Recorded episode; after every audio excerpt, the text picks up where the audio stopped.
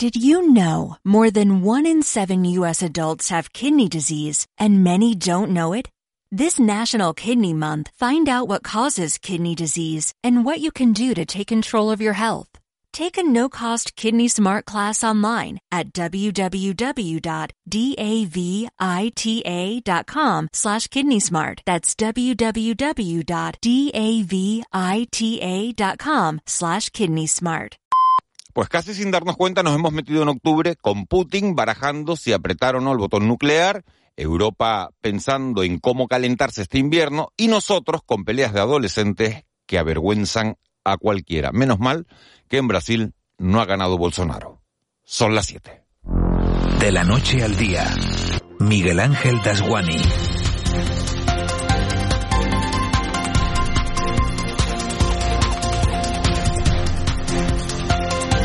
¿Qué tal? Buenos días. La primera vuelta de las elecciones en Brasil las ha ganado Lula da Silva y aunque Brasil nos queda un poco lejos, empiezo la crónica de este lunes por ahí, porque poco más bueno nos ha dejado este fin de semana en el que Vladimir Putin ha decidido cargar una ojiva nuclear en un submarino que se pasea por el Ártico. Lo más llamativo de lo más cercano son las imágenes de una pelea en una discoteca en Santa Cruz de Tenerife que se han hecho virales porque fueron grabadas en uno de esos locales de ocio a los que salen a divertirse nuestros hijos y no en ningún garito del sur atestados de extranjeros con mal beber.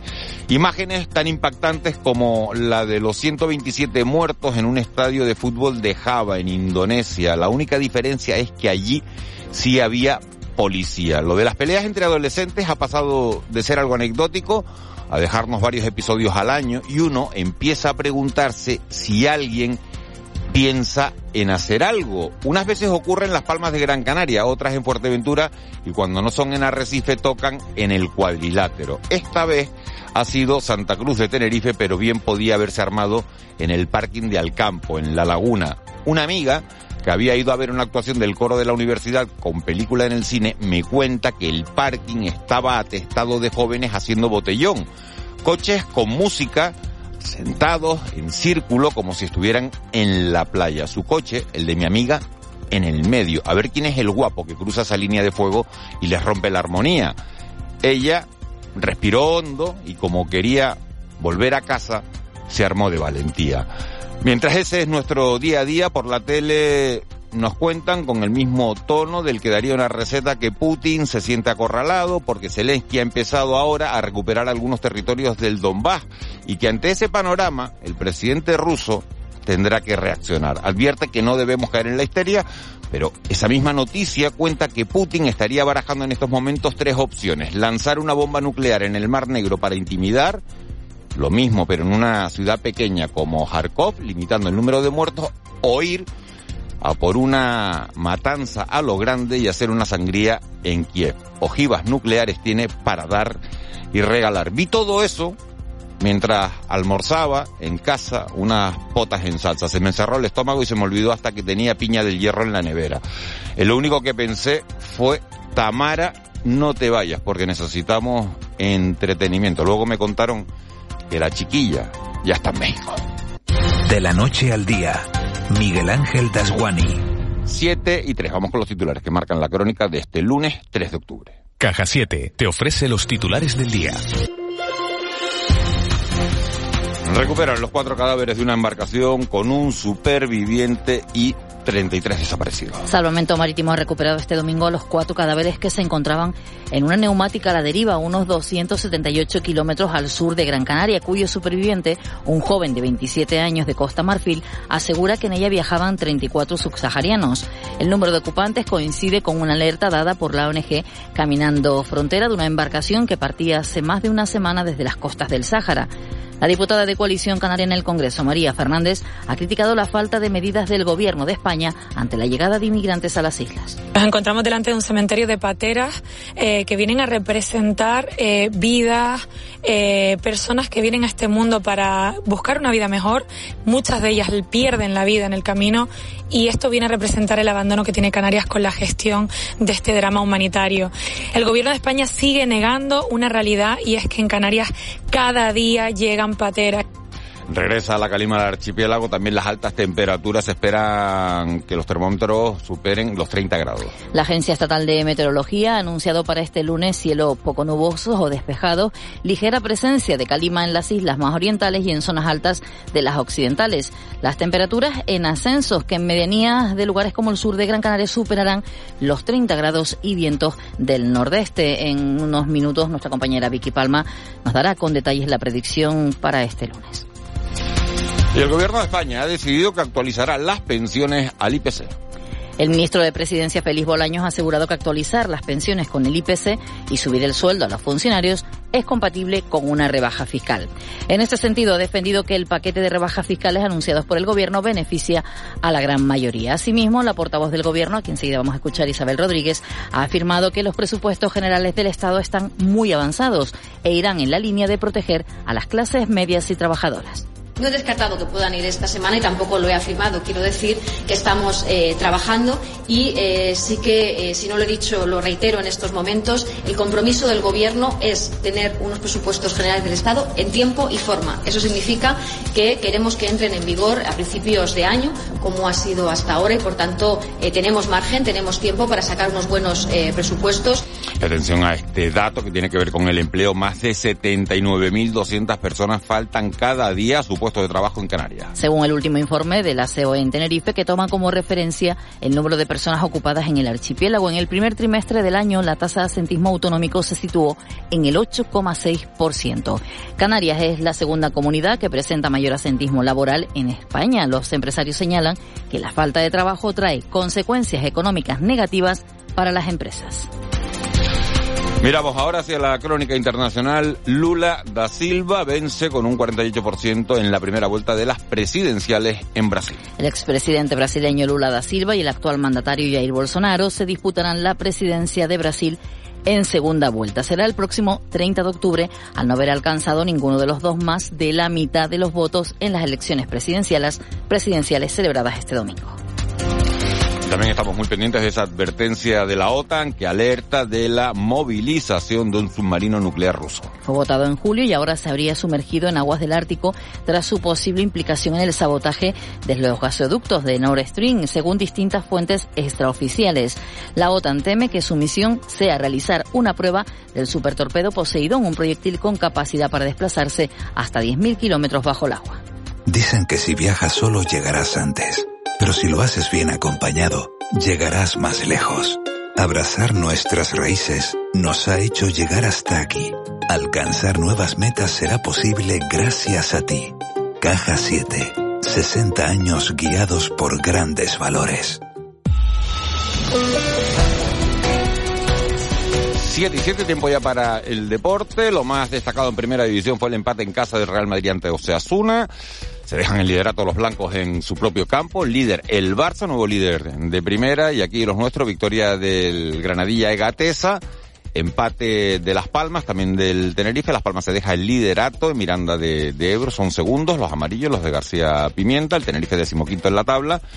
Y en baloncesto, bueno, el Granca que había hecho la machada el viernes ganándole al Barça, perdió ayer ante Unicaja y quien está arrasando en este inicio de temporada es el Lenovo, que lleva dos de dos, ha ganado sus dos primeros encuentros y relativamente cómodo. Moisés Rodríguez, buenos días. Buenos días, Miguel Ángel. La Unión Deportiva Las Palmas se dio el liderato de segunda a manos del Deportivo Alavés, que se aprovechó del empate de los amarillos en Miranda de Ebro en un partido en el que los de Pimienta ganaban 1-3 en el minuto 87. En cualquier caso, los Gran Canarios se mantienen invictos después de ocho jornadas algo que se consigue por primera vez en la historia del club. Recuerden que el viernes el Club Deportivo Tenerife no pudo pasar del empate en casa ante el Sporting. Era en cualquier caso el tercer encuentro consecutivo sin perder de los blanquiazules que se mantienen además invictos en el Rodríguez López.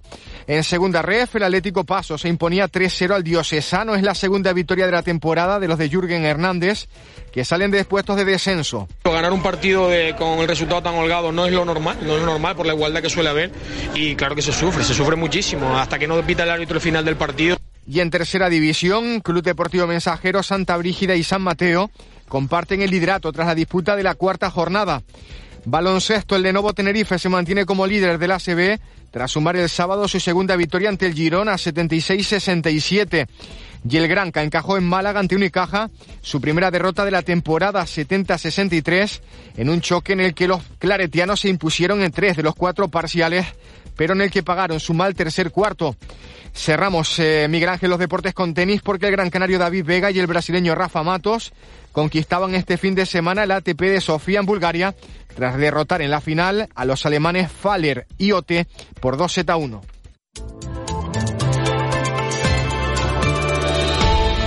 Siete nueve, Vicky Palma, jefa de meteorología de Radio Televisión Canaria. Buenos días de nuevo. Buenos días, Miguel Ángel. Vicky, esta semana va a estar marcada por la calima.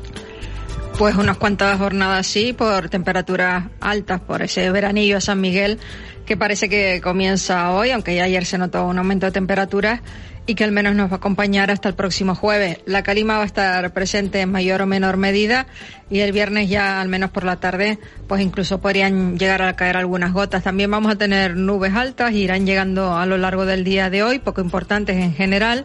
Vamos a pasar calor. Hoy ya podemos tener algunas máximas rondando los 30 grados en Gran Canaria, en algunos puntos de Fuerteventura y de Lanzarote, quizás también en puntos del sur de la isla de Tenerife. Hoy tenemos vientos variables, se mantiene la lisión en la costa. Tener viento del este en las medianías y ya viento de sur en zonas de cumbre. Incluso puede aparecer algún intervalo localmente fuerte, por ejemplo, en las cumbres de Tenerife o de la isla de La Palma. Lo único que mejora es el estado del mar. Hoy las olas más grandes en principio no van a llegar al metro de altura. Vicky, eh, estaremos muy pendientes de la, de la evolución de la calima. ¿Recomendable hacer deporte o no? Bueno, las concentraciones que había ayer y que en principio se mantienen esta mañana, pues eh, realmente si tenemos algún problema respiratorio no es conveniente hacer deporte al aire libre y menos en las horas centrales. Hay que, ver cómo evoluciona hoy. Las concentraciones no son excesivamente altas, pero hay calima y eso, la gente que tiene problemas respiratorios, pues no, no es una buena noticia y no sería recomendable hacer deporte al aire libre. Bueno, a los niños eh, en la mochila, en vez de en vez de un suéter, una botellita con agua, ¿no? Una botellita de estas plásticas, así. Bueno, si son si son metálicas, mejor, ¿no? Hoy hoy vamos a pasar calor y, y probablemente más mañana y un poquito menos el miércoles. Vicky Palma, jefa de meteorología de Radio Televisión Canaria. Muchísimas gracias. Buen día. Adiós, buenos días. 7 y 11. Nos cuentan en el 112 que está todo relativamente tranquilo, aunque estábamos pendientes de la llegada, eh, bueno, de, de, ese, de, ese, de ese cayuco que, que traía, bueno, inmigrantes a, a, las islas. Vamos con el, con el contrapunto, 7 y 11. El contrapunto. Ángeles Arencibia y Juan Manuel Betencur.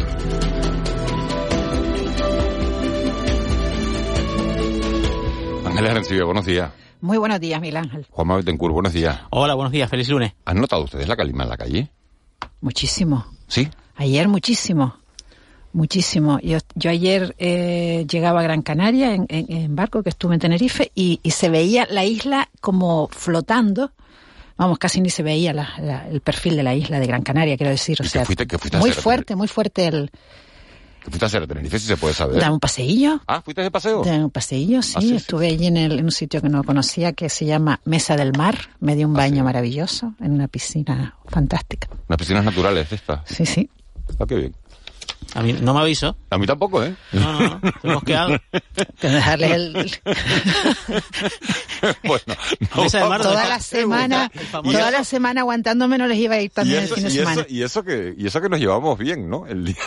Por eso. Bueno, eh, ¿con qué noticia nos quedamos de, de, este fin de semana? A mí me ha, me ha, llamado muchísimo la atención ese informe de COE que dice que, que 79.000 personas dejan de ir a trabajar cada día en, en, Canarias. Ayer leía un artículo de Pedro Alfonso, el presidente de la COE de Tenerife, que hacía alusión a este tema en, en la prensa canaria y decía, hombre, que está la gente que no va a trabajar porque está pendiente de una prueba y con los retrasos que hay en, en la sanidad canaria, pues bueno, pues es imposible que vayan a trabajar en tanto en cuanto no se agilicen eso, esas listas de espera y por otro lado decía que bueno que, que, que habría que tener claro ¿cuál, cuál, es la fuerza laboral de Canarias pues estar eh, quizás no llega al millón de personas ¿no? pues puede andar por ahí a lo mejor no, una, un absentismo claro es que hay, aquí hay, hay, que ver un poco las causas claro, ¿no? pero fíjate, lo, fíjate Juanma lo cuento porque el otro día del 8% o del 10% es alto claro es, pero una barbaridad es alto sí sí hay, hay que ver un poco la, lo, lo, lo, bueno, los datos más precisos de, de, de, de, ese informe, que desde luego el dato es muy llamativo. Sí. Y hace poco, eh, simplemente quería dar el, dato, estaba moderando un congreso de recursos humanos eh, con directores de, recursos humanos a, finales de, septiembre y me encontré a, varios directivos que decían, es verdad que, que, las empresas tenemos que mejorar, es verdad que las empresas tenemos que dar más facilidades para la conciliación, es verdad que tenemos que adaptarnos al teletrabajo, dice, pero también nos estamos encontrando, Ángeles, con, con problemas a la hora de contratar. Dice, ya no pido cualificación, pido gente que cumpla dos condiciones. Una, ganas de trabajar. Y dos, que venga todos los días. Bueno, habría que y eso, eso, eso, me sorprendió muchísimo, ¿no? Que te digan, solo le pido a la gente al que quiero contratar que venga todos los días. Eh, también había que preguntar por el otro lado, ¿no? ¿Qué, qué, qué se les ofrece a los trabajadores? También debía entrar en el debate, ¿no? Que vengan todos los días, que, que tengan ganas de trabajar, bueno, ¿y, y, qué le ofrece? ¿Le ofrece un salario justo? ¿Le ofreces un horario, eh, bueno, también justo? Eh, también al trabajador tiene que tener una... ¿no? ¿no? pero no me parece una condición esencial porque el, salario justo o injusto, eh, si tienes una relación laboral, una relación de prestación de servicios, de lo que sea, es el que ha, el que ha, pactado. O sea, aquí el dato está, el, dato en bruto, ¿no? El asentismo es el 8,6 porque hay 921.000 em, empleados y 79.240 que son los que faltan de media al día. Mm, la media estatal eh, es el 7,1. O sea, Canarias estaría por, por, encima. Quizás esto, tiene que ver, Juanma, con, un, cambio generacional. Es decir, a cualquiera de nosotros en edad eh, juvenil se nos hubiera ocurrido faltar al trabajo. No, debería, o sea, no, no debería. Lo, que sí hay, lo que sí es tendencia en el ámbito de las relaciones laborales hoy es el tiempo de desconexión. Es decir, eso, ahí hay un cierto elemento generacional. A las personas jóvenes, por lo general, pues pues dejan muy claro que cuando no estoy trabajando, ya no estoy trabajando, no me mandes... también porque vivimos una sociedad hiperconectada. No me mandes mensajes, no me hagas encargos, no me digas Pero eso que tiene que ver con no, ir a trabajar. No, perdona, que es eso... a la pregunta de Miguel Ángel sobre el tema de la población joven. La población joven le da más importancia a esa cuestión. Eh, eh, y luego hay, en el periódico del diario.es hace eh, un par de semanas sacó una estadística donde decía que el 25% de los españoles querían dejar cambiar de trabajo en el próximo año y de ellos el 40% de los jóvenes, o sea que entre la población joven había más menos más insatisfacción sobre el puesto de trabajo y estaban eran más proclives a cambiar de empleo. Es verdad que antes eh, y luego seguiremos hablando de, este asunto, antes uno tenía un trabajo y ese trabajo era para toda la vida, uno vivía en un sitio y te decían, ¿y dónde viven tus padres? y esa, y esa ubicación era para toda la vida y ahora todo cambia con mucha más... con mucha más... las perspectivas, Miguel Ángel, las perspectivas que teníamos hace 20 años y, ahora no. Son completamente, completamente distintas. Bueno, vamos a meternos en, en materia porque este fin de semana se ha celebrado el Día del Mayor, que ya no se llama el Día del Mayor, sino se llama el Día de tener una edad. Entonces, eh, bueno, hemos dicho, ¿quién es la persona que más sabe o quien más está trabajando de este asunto en Canarias. Y esa persona se llama José Regidor, fue rector de la Universidad de Las Palmas de Gran Canaria, como ustedes bien saben, es doctor en biología. Profesor Regidor, muy buenos días. Muy buenos días, amigo. ¿Cuáles son los principales problemas, y, y, perdone que le haga la pregunta eh, de manera tan amplia, del envejecimiento actual? Bueno, los problemas del envejecimiento actual es, sobre todo, es la, longevidad. Es decir, hemos, hemos conseguido tener una expectativa de vida muy alta eh, y, claro, eh, ahora el número de personas mayores que tenemos, pues, eh, ha aumentado.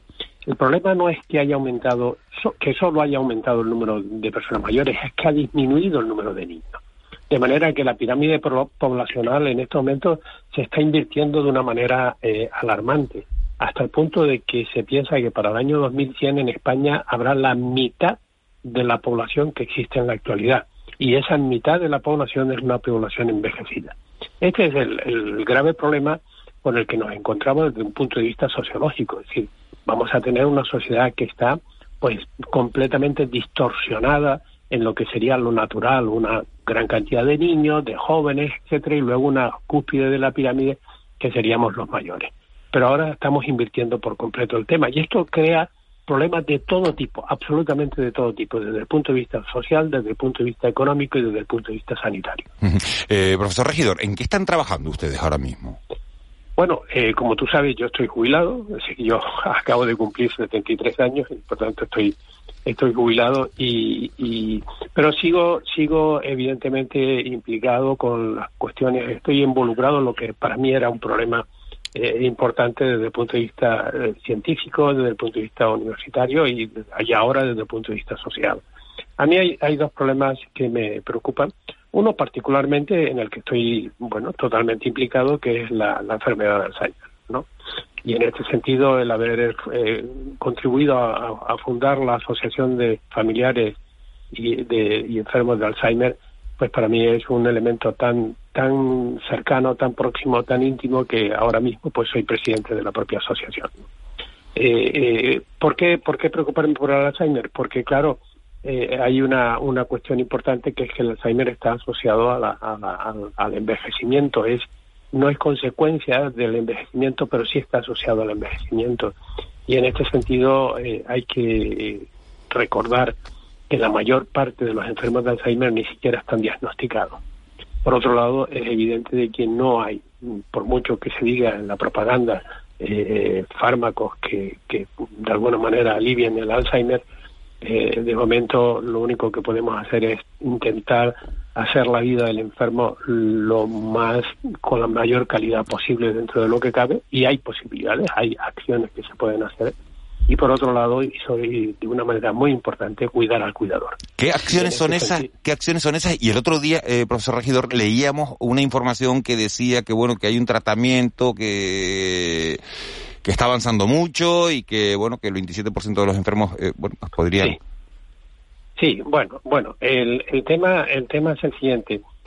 Este tratamiento podría ser interesante, podría ser interesante si se eh, diagnostica a la persona en las etapas tempranas de la enfermedad.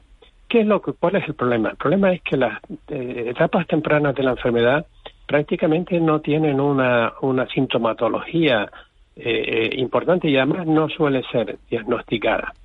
Esto puede llegar a durar incluso hasta 20 años. ¿eh? Es decir, 20 años en que casi sin síntomas nosotros la enfermedad se está desarrollando. Pero es curiosamente donde sería eficaz ese tratamiento es en esa etapa. Claro, ahora es, verdad que en estos momentos hay un esfuerzo muy importante de la investigación para, para desarrollar lo que serían pruebas diagnósticas, sobre todo en sangre. Eh, pruebas diagnósticas en sangre que en estos momentos no tenemos. ¿eh? Y esta es la, la, la cuestión. Que tengamos un fármaco que pueda ser útil porque elimina una parte de la proteína que daña el cerebro y tal, bueno, eh, puede, bien, vale, pero mire, lo que está destruido en el cerebro no se recupera. Y si hemos dejado que avance mucho, pues entonces es muy difícil poder recuperar. No, no, no se puede renovar lo que ya está destruido en el cerebro porque el cerebro es un organismo que no tiene recuperación dentro de sí mismo. Eh, que hay que seguir investigando, sin duda ninguna, pero hay, es una, un, un tema en el que todavía hay mucho, mucho que caminar y no es tan rápido como la gente dice. Uh -huh. eh, buenos días, eh, profesor, eh, profesor regidor. ¿Qué incidencia sí, tiene el Alzheimer en, en, en, en, Canarias? En Canarias tenemos la prevalencia normal que hay en, en toda Europa, en las zonas eh, más o menos desarrolladas. Y, y bueno, nosotros eh, estimamos que estamos entre 20 y 25 mil personas con Alzheimer en, Canarias. Pero ya digo, eh, como ocurre en todo el mundo, el 75% de los enfermos ni siquiera saben que están enfermos de Alzheimer. Eh, ¿Qué se puede hacer? Eh, para ¿Se puede prevenir? ¿Qué, qué podemos hacer? pues no sé, gente que estamos sí, en hay, una mediana hay... edad. ¿Qué, ¿Qué, se puede hacer? Sí, ¿qué podemos el, hacer? El, el, el enfermo, eh, la enfermedad de, Alzheimer, como muchas enfermedades, se va produciendo porque existen una serie de factores de riesgo. Hay factores de riesgo que no son modificables. Por ejemplo, si tenemos un factor de riesgo genético, pues mire, no, no lo podemos modificar. Pero hay un montón de factores de riesgo que han sido identificados recientemente y que se han puesto, bueno, de manifiesto, eh, que sí son modificables. Estos son, eh, eh, si quieren usted decirme, bueno, pues, pues esto parece una cosa simple, ¿no? Sí, mire, la, la, la falta de educación, la, la, no educación en las etapas infantiles, cosa que afortunadamente en España ya no ocurre, que pues que todos vamos al colegio, ¿verdad? Pero hubo una época, recuerdan que hubo una época que sí, que había mucha gente que no podía ir al colegio. Bueno, esto influye, en la, en la, es un factor de riesgo modificable.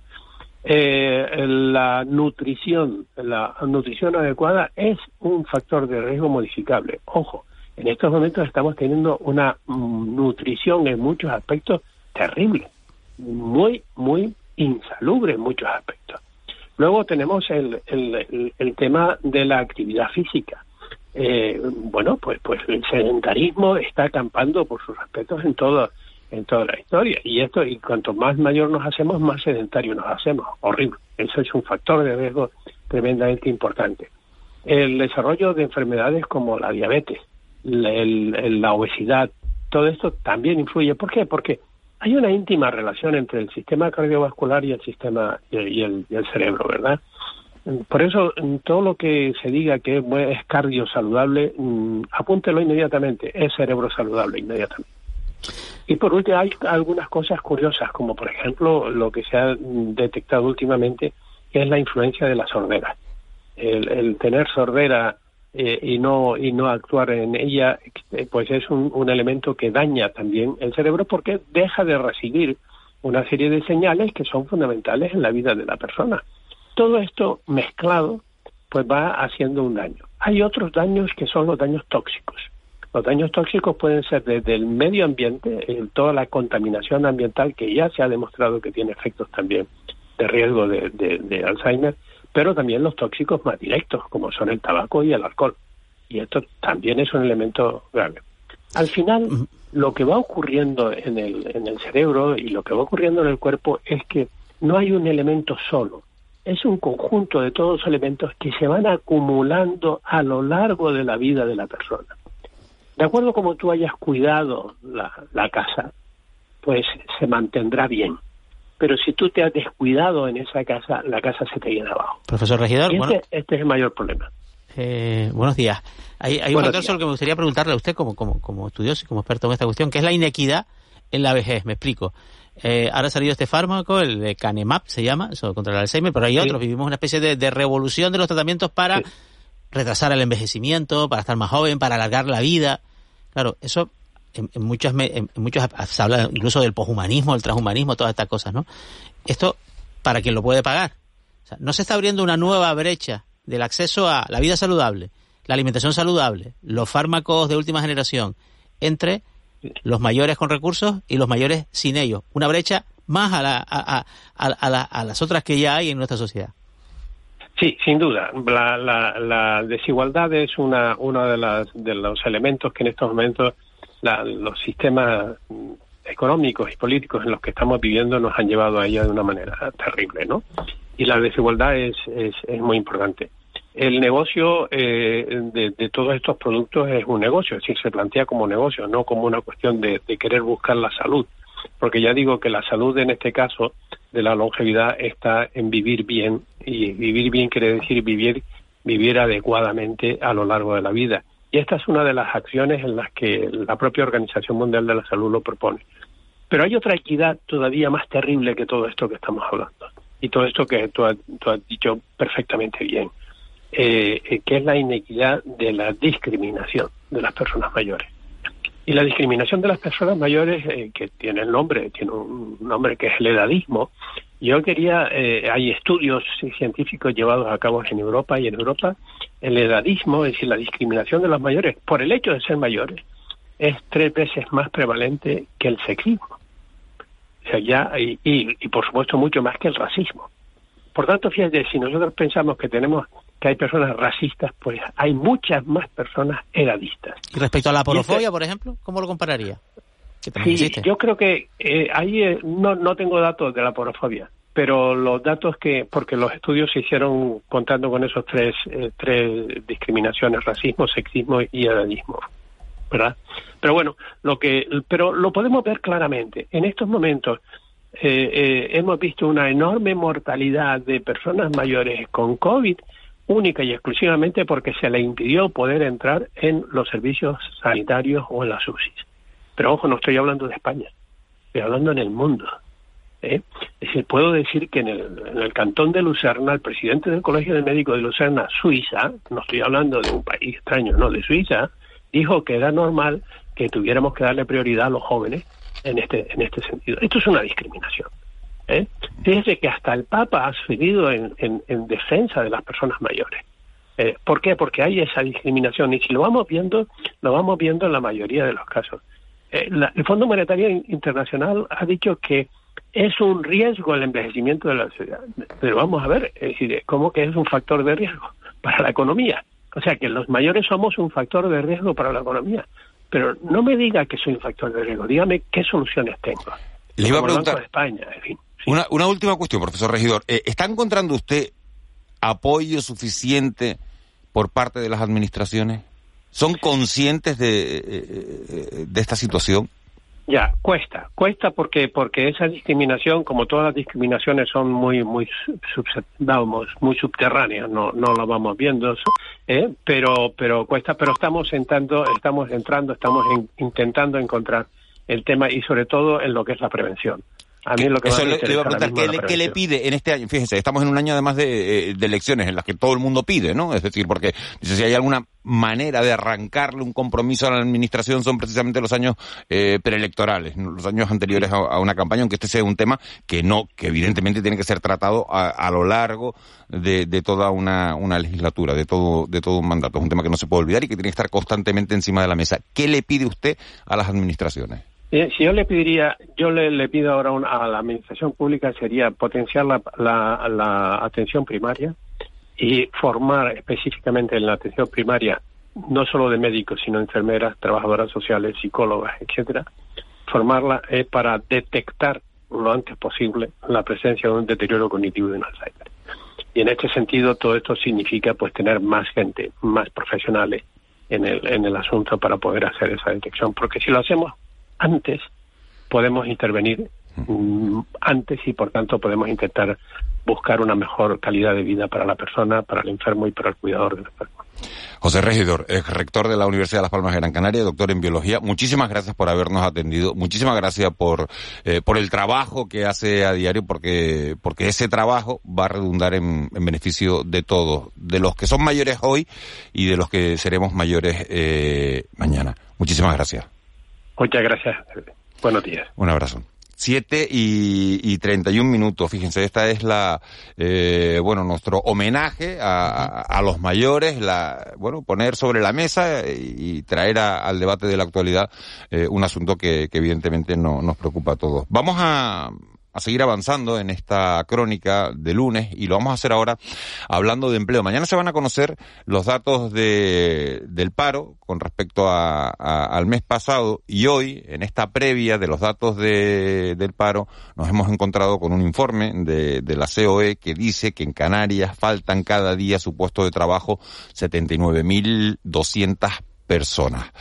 Somos una de las comunidades autónomas con mayor absentismo laboral y en ese informe se dice también que muchos canarios van no van a trabajar pues por falta de por falta de motivación en su en su puesto de trabajo. Tenemos comunicación con Gustavo Santana, que es viceconsejero de empleo del Gobierno de Canarias. Señor Santana, muy buenos días.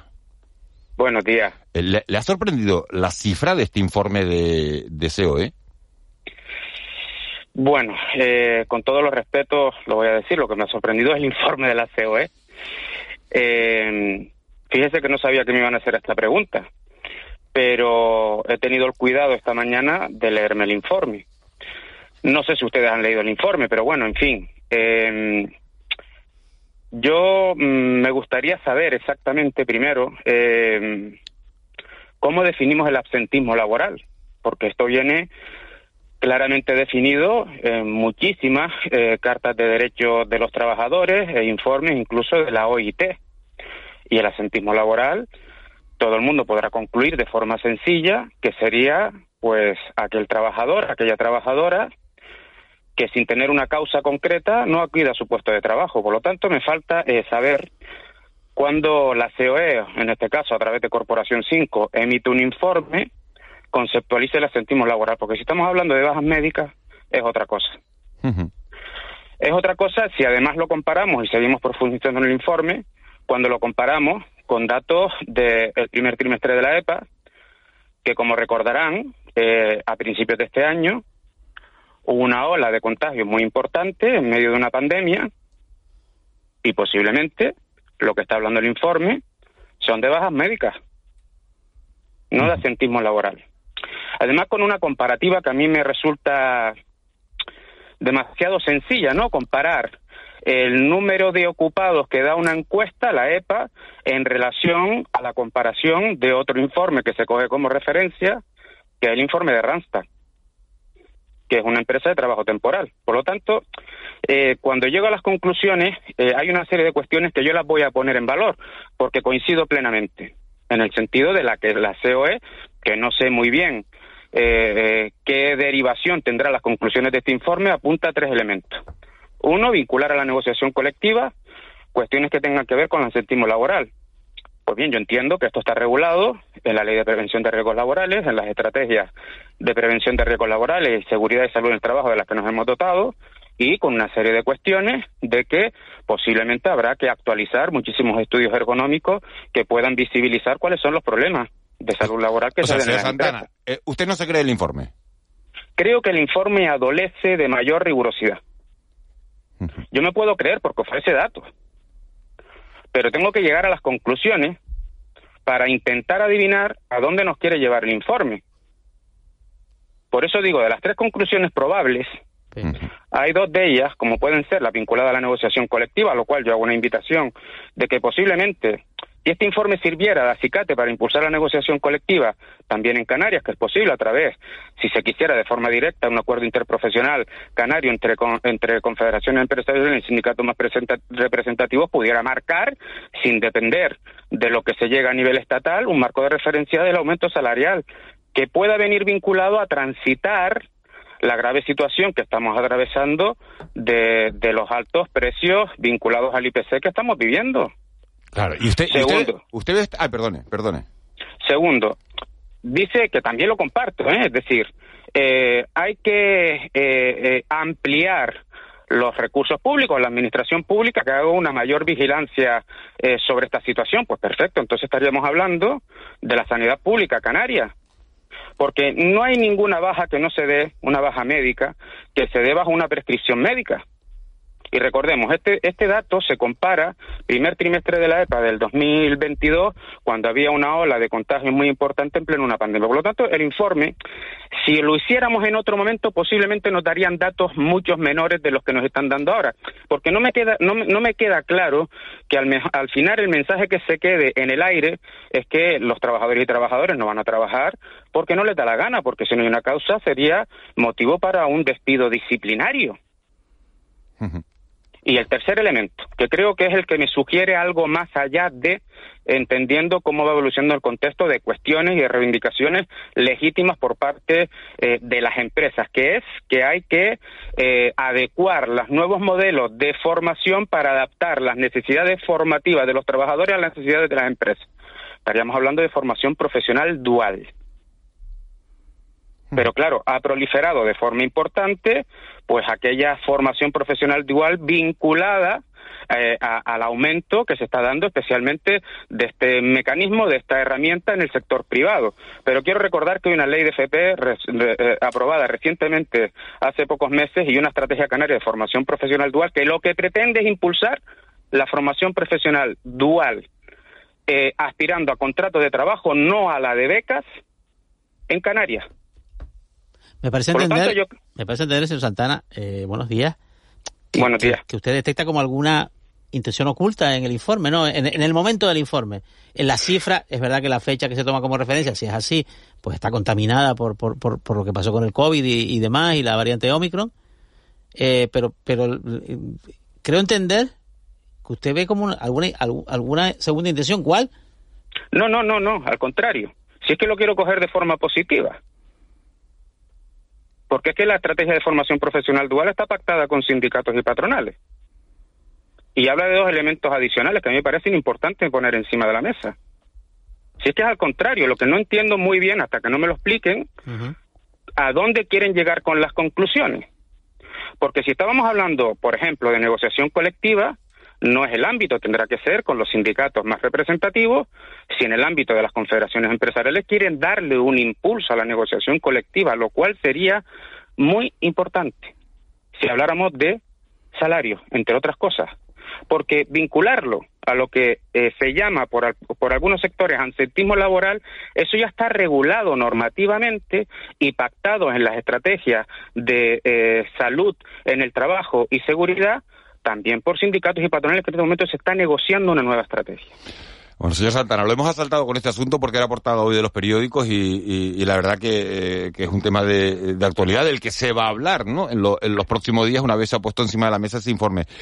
Pero, pero, permíteme una cosa, coincidirán conmigo que absentismo como concepto no es lo mismo que tener una baja laboral por tener una enfermedad. No, claro, claro, claro, claro, Lo, que, pasa es que uno viene, uno se desayuna con este informe hoy en las portadas de los periódicos después de haber leído, yo no sé si usted lo leyó ayer, un, un artículo que publicaba el presidente de la patronal tinerfeña en la prensa, en la que decía y hacía precisamente esa distinción entre que pues decía, decía Pedro Alfonso en ese, en ese artículo que una cosa es el absentismo por no ir a trabajar porque uno está pendiente de una prueba médica y eso lo sacaba, lo ponía en un lado, y otro el absentismo de no ir a trabajar por estas circunstancias de que estamos hablando, ¿no? De, por, por, otras razones ajenas a, la, a las enfermedades o a las bajas médicas de un trabajador. Bueno, pero si me hubiera puesto el dato, comparativamente hablando, de o, coger otra fuente estadística, pero el primer trimestre de la EPA con una... Pero, y usted ve esto, señor Santana, y el oyente se estará preguntando, y, usted ve esto, usted que es viceconsejero de empleo, y no descuelga el teléfono ahora a las 8 de la mañana y llama a Pedro Alfonso y le dice, a ver, Pedro, ¿esto, esto qué es? No, porque me ha sorprendido igual que tú. Y fíjate que no hemos visto. Sí, pero yo no soy viceconsejero de empleo, señor. No, pero es que me acabo. Eh, ciertamente esta mañana, cuando me he levantado, he visto la noticia igual que tú. No conocía el informe. Claro, claro. Y he leído el informe. He leído el informe, un informe sencillo de leer, 18 páginas. El que está acostumbrado a leer datos estadísticos eh, comprobará rápidamente que hay elementos que a lo mejor le falta mayor profundidad para incluir variables bien distintas. En una época que coincide además con una ola muy importante de contagios, que ustedes recordarán que además se tuvieron que aplicar medidas para reducir el tiempo de aislamiento de las personas con COVID-19 porque había una dificultad a la hora de poder tener personal suficiente en todos los centros de trabajo. Entonces, claro, eh, por eso voy a las conclusiones, porque todo informe se emite con la orientación de tener una serie de conclusiones, que pone tres, y que con las tres coincido, pero posiblemente con visiones diferentes. Señor Santana, mañana se van a conocer, al margen del absentismo laboral, mañana se van a conocer los datos del paro eh, en Canarias. ¿Qué nos vamos a encontrar aquí? ¿Baja el paro en Canarias? Bueno, las tendencias eh, marcan claramente que mm, el paro eh, de este mes que, ha terminado vuelva a dar un dato positivo. Ya los conoceremos mañana en todos sus parámetros, incluido el de afiliación, que también las tendencias nos marcan, pero no, no, no manejamos dicho, dicho dato. Las tendencias de la media que se ofrece cada mes por parte del Ministerio de Seguridad Social pues indican que también el comportamiento ha venido siendo positivo. Vamos a ver lo que ha sucedido en las dos últimas semanas. Yo creo que es relevante eh, tener datos como, como el que podamos conocer, si al final se manifiestan de carácter positivo, porque eh, a lo largo de todo el año, en datos del paro registrado, tan solo se han dado dos meses en el que el dato ha sido negativo y la evolución está siendo bastante importante, teniendo en cuenta además que los datos de afiliación en Canarias están en récord histórico. Por lo tanto, vamos a esperar a mañana para saber al detalle incluso el comportamiento de los diferentes sectores. Recuerde que el de julio vino marcado porque había una caída de la afiliación muy importante en el sector de educación, que cayeron más de 10.000 afiliados a la seguridad social. Y bueno, puede ser que este sea uno de los sectores que tenga una recuperación en septiembre, pero tenemos que compararlo con otros sectores que son los sectores tradicionales de toda la actividad económica de las islas. Eh, señor Santana, una última cuestión. ¿Cuál sería una buena cifra para acabar el año en materia de desempleo en Canarias? Hombre, lo ideal, ya sabemos todos que es la más baja posible, una, una cifra real que usted diga, bueno, eh, con esto eh, vamos por la buena senda. Ha habido picos diarios cuando nosotros estudiamos los datos en profundidad eh, pero son picos diarios. Tengamos en cuenta que Canarias está sujeto a una, estacionalidad muy importante y bueno, ha habido un aumento de la contratación indefinida, también en cifras récords, y ha habido picos picos en meses determinados, eh, como este que termina, en el que el, el, paro ha estado en torno a las 185.000 personas. Pero son picos que no hay que cogerlo como una cifra que se vaya a dar, teniendo en cuenta lo que acabo de decir, la estacionalidad de nuestra actividad económica y de nuestros sectores, eh, yo creo que todavía hay capacidad de poder ir aminorando los datos del paro registrado en Canarias si la actividad económica y las incertidumbres no provocan que la situación y la falta de confianza empresarial termine por provocar un aumento del paro. Pues vamos a estar muy pendientes a, esos datos que, se harán públicos mañana. Eh, usted los valorará y estaremos muy pendientes también de, esas reacciones. Gustavo Santana, viceconsejero de Empleo del, Gobierno de Canarias. Muy amable, muchísimas gracias por haber estado esta mañana en, en Canarias Radio en De la Noche al Día. Gracias a ustedes. Un saludo. Siete y cuarenta y cuatro minutos de, de la mañana. Eh, seguimos avanzando. Fíjense, en los últimos días hemos hablado con diputados nacionales de Coalición Canaria, también de, del Partido Popular, en este repaso del inicio del curso político en el Congreso de los Diputados, cuya primer gran asignatura, eh, como todos los años, es la aprobación de los presupuestos generales del Estado para, para el próximo año. Hoy vamos a hablar con una diputada de, del Partido Socialista en el, en el Congreso, con Ariagona González, que también es consejera del Cabildo de Lanzarote. Señora González, muy buenos días. Hola, buenos días. Eh, ¿Confía usted en que haya presupuestos, habrá presupuestos generales del Estado este año? ¿Y cuáles serán las partidas más importantes para Canarias? Sí, confío en que van a haber presupuestos generales este, del Estado este año, igual que han habido los años anteriores. De hecho, el calendario ya está casi aquí y en breve esos presupuestos pues entrarán también en la Cámara, en el Congreso, para que empiece su discusión y este, que todos los grupos políticos que estamos representados tengamos conocimiento. Y una de las partidas que me preguntabas también importantes para Canarias, que estarán en esos presupuestos, es por fin la solución al convenio de carreteras aquel convenio de carreteras que incumplió el Partido Popular y que el Gobierno de Canarias tuvo que llevar a los tribunales en su momento con una sentencia favorable al Gobierno de Canarias que se viene a dar cumplimiento ahora. Y eso significará que en el presupuesto de este año Canarias va a disponer de 238 millones de superávit para el fin que decida la, la Administración Autonómica y otros 407 millones que van a formar parte pues del programa de infraestructuras viarias. Así que desde luego que estos presupuestos, iguales que los anteriores, son fundamentales para, para el conjunto del Estado y, por supuesto, que también para Canarias. Eh, buenos días, eh, señora González. Le, pregunto por el por el lío fiscal, ¿no? Que hay en España por, por esa cantidad de propuestas. Eh, decía ayer el, el, señor Elías Bendodo del Partido Popular que enumeraba los, los en un mitin, ¿no? En un discurso eh, enumeraba los gobiernos autonómicos socialistas que se habían rebelado contra Pedro Sánchez en este, en este aspecto. Y entre ellos citaba a Canarias. Eh, la propuesta de Canarias en cuanto a rebaja fiscal es una eh, rebelión, entre comillas, a, la propuesta de... Sí. Bajo el punto de vista del Partido Socialista, desde luego que no. De hecho, eh, el Estado, con la política fiscal más justa que está implementando en estos momentos, es lo que hacen también las comunidades autónomas gobernadas por el Partido Socialista. Estamos en una bajada de impuestos a las clases medias y bajas, nunca a las clases altas. Es que hay una gran diferencia de cómo lo está haciendo los, los, los, lugares, las comunidades autónomas y el gobierno central, gobernados por el Partido Socialista, a lo que está haciendo, por ejemplo, Andalucía o Madrid, cuando las bajadas de impuestos son discriminadas a todos los tramos y en el caso de Andalucía, cuando se anula el impuesto de patrimonio a rentas de 700.000 euros. Entonces, eh, lo que tenemos que tener claro es una cosa, que quienes hoy anuncian menos impuestos a los ricos, mañana anunciarán menos médicos, menos profesores y menos, menos becas para la clase media. Hay dos modelos fiscales para, hay dos modelos fiscales y el desde luego que el Partido Socialista es proteger a aquellos más desfavorecidos. Las consecuencias de la guerra en el aumento de los precios son están clarísimas. Las, los que tienen dificultades para llegar a fin de mes son las clases medias y bajas y ahí es donde tenemos que actuar. Pero si queremos tener un estado del bienestar en el que la educación, la sanidad, las becas, las ayudas a aquellas personas que más lo necesitan estén garantizadas, eso se recauda vía impuestos. Y nosotros, desde luego, que defendemos el modelo de que el que más tiene, más contribuye al bienestar de todos. Pero la propuesta del Gobierno de Canarias eh, va por la por deflactar, ¿no? En el IRPF. La, propuesta del Gobierno de Canarias va por ayudar a las rentas medias y bajas, que al fin y al cabo es lo mismo que hace el Gobierno central.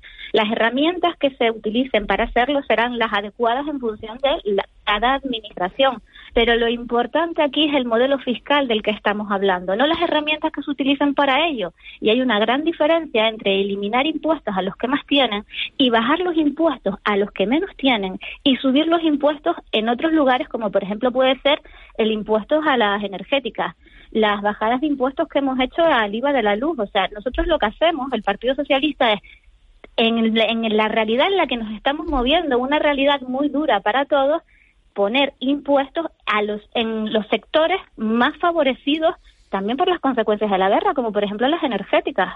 También en los impuestos de patrimonio para aquellas fortunas, por ejemplo. También vamos a arbitrar un impuesto de, de solidaridad a las grandes fortunas durante dos años, es decir, para aquellos patrimonios mayores de 3 millones de euros. Y también lo que hacemos es que los que no tributen en su comunidad autónoma tendrán que tributar a nivel estatal.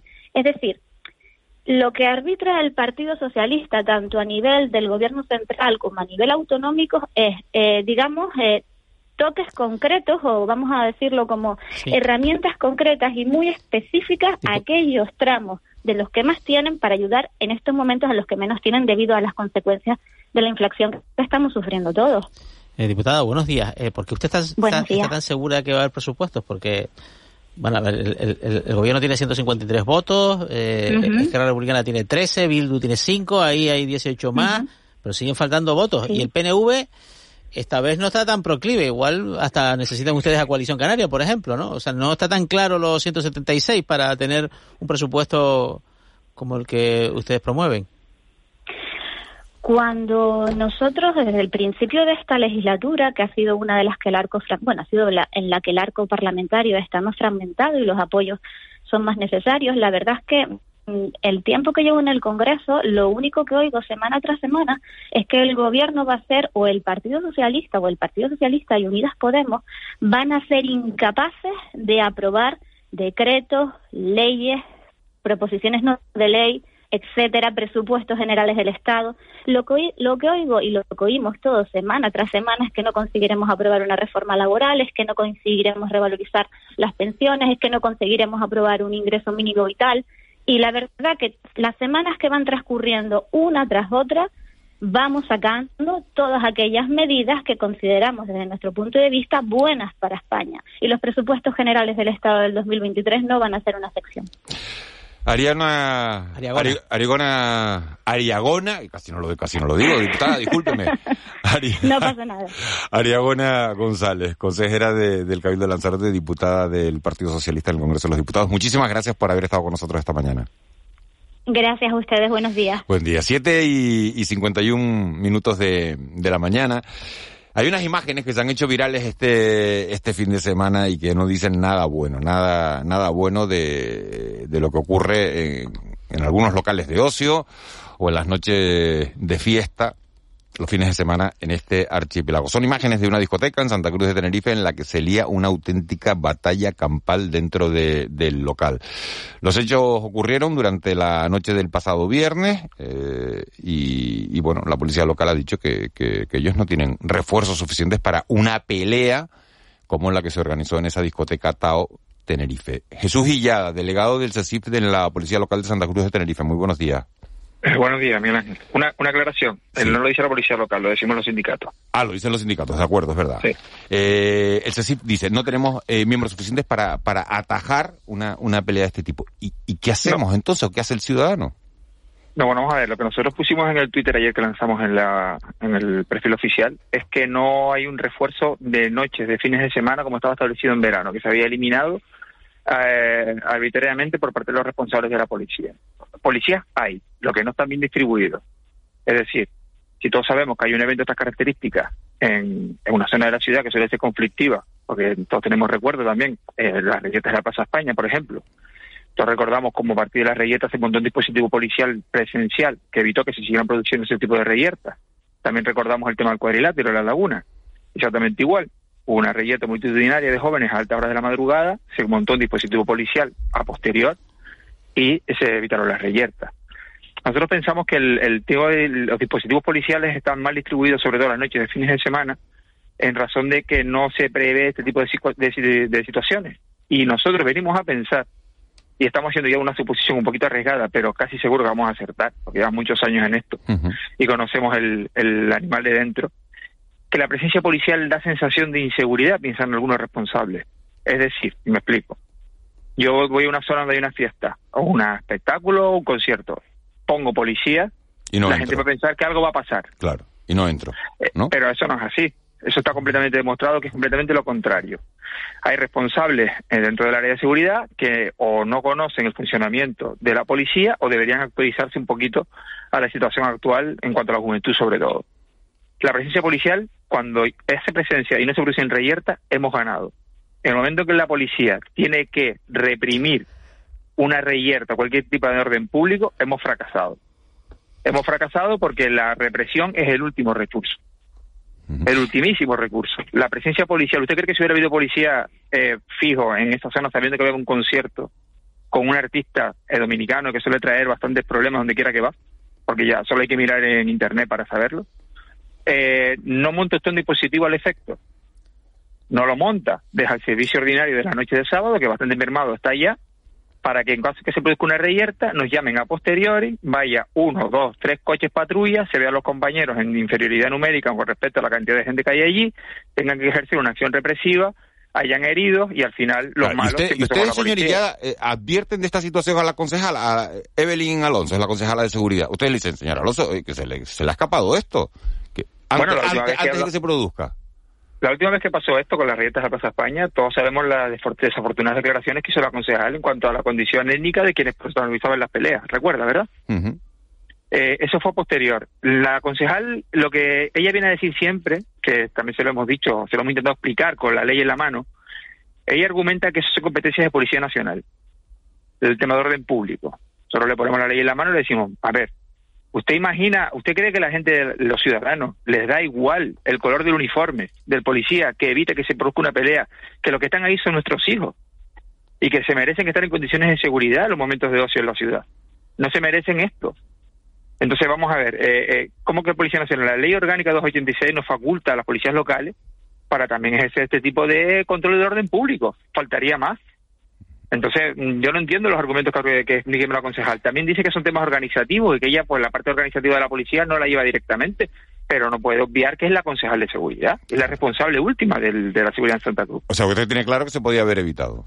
Por supuesto, por supuesto se podía haber evitado. Simplemente con ver el- con, con tener conocimiento del concierto, que yo sabía del concierto, porque bueno, uno ve internet, eh, tengo hijos con, con una edad adolescente y conozco más o menos lo que se va a desarrollar en la ciudad. Lo sé yo, ¿cómo no lo pueden saber los responsables de la seguridad? Eso es lo que no entiendo. Ni entendemos nadie. Después, claro, repito lo mismo, eso no nos preocupa la seguridad de los agentes, que cuando se produce este tipo de reyerta, cuando tienen que acudir al lugar, y la reyerta está bastante avanzada. Y claro, eh, los que van allí son los que están trabajando de noche por turno, que ya, como le repetí, como le dije antes, bastante mermada está ya la plantilla, para encima acudir ahí los pocos efectivos que hay a jugársela, porque no sabe lo que se van a encontrar y porque el, no se ha previsto que pudiera pasar este tipo de situaciones. Si cualquier oyente que, que- que nos esté viendo ahora mismo no ha visto las imágenes, que ponga Bronca Tao, Discoteca Tenerife, y verán la batalla campal que, que, se armó y, y todo este tipo de circunstancias, desde luego, hay que, hay que evitarlas. Jesús Gilla, delegado del CECIF en la Policía Local de Santa Cruz de Tenerife, muchísimas gracias por, por habernos atendido. Muy buenos días a usted. Buenos días. 7, 7.57, eh, eh, Juanma Betancourt, sonido del día. Eh, ¿Cómo se deja No, no vamos a poner el de la bronca. No, ¿cómo, ¿cómo se deja vendido a un ministro de Hacienda que lleva en el cargo menos de un mes por parte de una primera ministra que lleva menos de un mes y que lo nombró en seis segundos? Estás hablando del Reino Unido. De Luis Truss y de eh, Kwasi Kwarteng, que es el, el canciller de Hacienda, así- se llama así, en Reino Unido. Es la BBC, la, la entrevista es la BBC. No. No, we didn't. It was a decision that um, the Chancellor made. La periodista pregunta, eh, ¿el gobierno sabía esta rebaja de impuestos? Rebaja de impuestos a los que más tienen, la rebaja del, del, del IRPF a, a- a las grandes fortunas. Y la, y la primera ministra que puso a este señor en el cargo y que lo ha defendido, dice, no, no, eso fue, eso no se habló en el gabinete, eso fue una idea suya. como si ella pasaba por allí, ¿no? como ella. Es que lo nombró eh, y lo defendió, el, el, plan fiscal del gobierno lo presentó ella. Pero ahora, mm, vistas un poco las reacciones que han sido furibundas eh, en, en, Reino Unido y en los mercados también, la, la libra se ha desplomado y, y, la relevancia de este asunto ya no es un poco el, la, anécdota un poco de cómo la política a veces, pues bueno, pues, pues rompe alianzas de años, sino que la debilidad de la libra en el para Canarias es una muy mala noticia porque, en fin, el mercado británico es, es, muy importante y una, una, libra débil lógicamente encarece el turismo en, mm, en, destinos de la zona de euro como, como, como somos nosotros, aunque el euro no está muy flojo, muy fuerte tampoco, pero es que la libra está peor. Ángeles, yo no sé si seis segundos, ¿eh? ¿Cómo te cómo te, te aniquilan, ¿no? Políticamente, lo que decías, en, en seis segundos. En fin, 7.59, nos vamos con el boletín de las 8 de la mañana, 616-486-754. Ese es el teléfono que tienen para ponerse en contacto con nosotros, 616-486-754. Después de, del boletín de, la, de las 8 de la mañana, vamos a hablar con Carmen Hernández, con la alcaldesa de Teldes, y vamos a hablar también con Yurbis Gómez, que es abogada, porque las abogadas canarias han denunciado la incompatibilidad de su profesión con la maternidad. Hay mucho que hablar sobre este asunto. Nos vamos con el boletín de las 8 de la mañana y nos metemos con todos estos asuntos. Les recuerdo el teléfono 616-486-754. Did you know more than one in seven U.S. adults have kidney disease and many don't know it? This National Kidney Month, find out what causes kidney disease and what you can do to take control of your health. Take a no-cost Kidney Smart class online at www.davita.com slash kidney smart. That's www.davita.com slash kidney smart.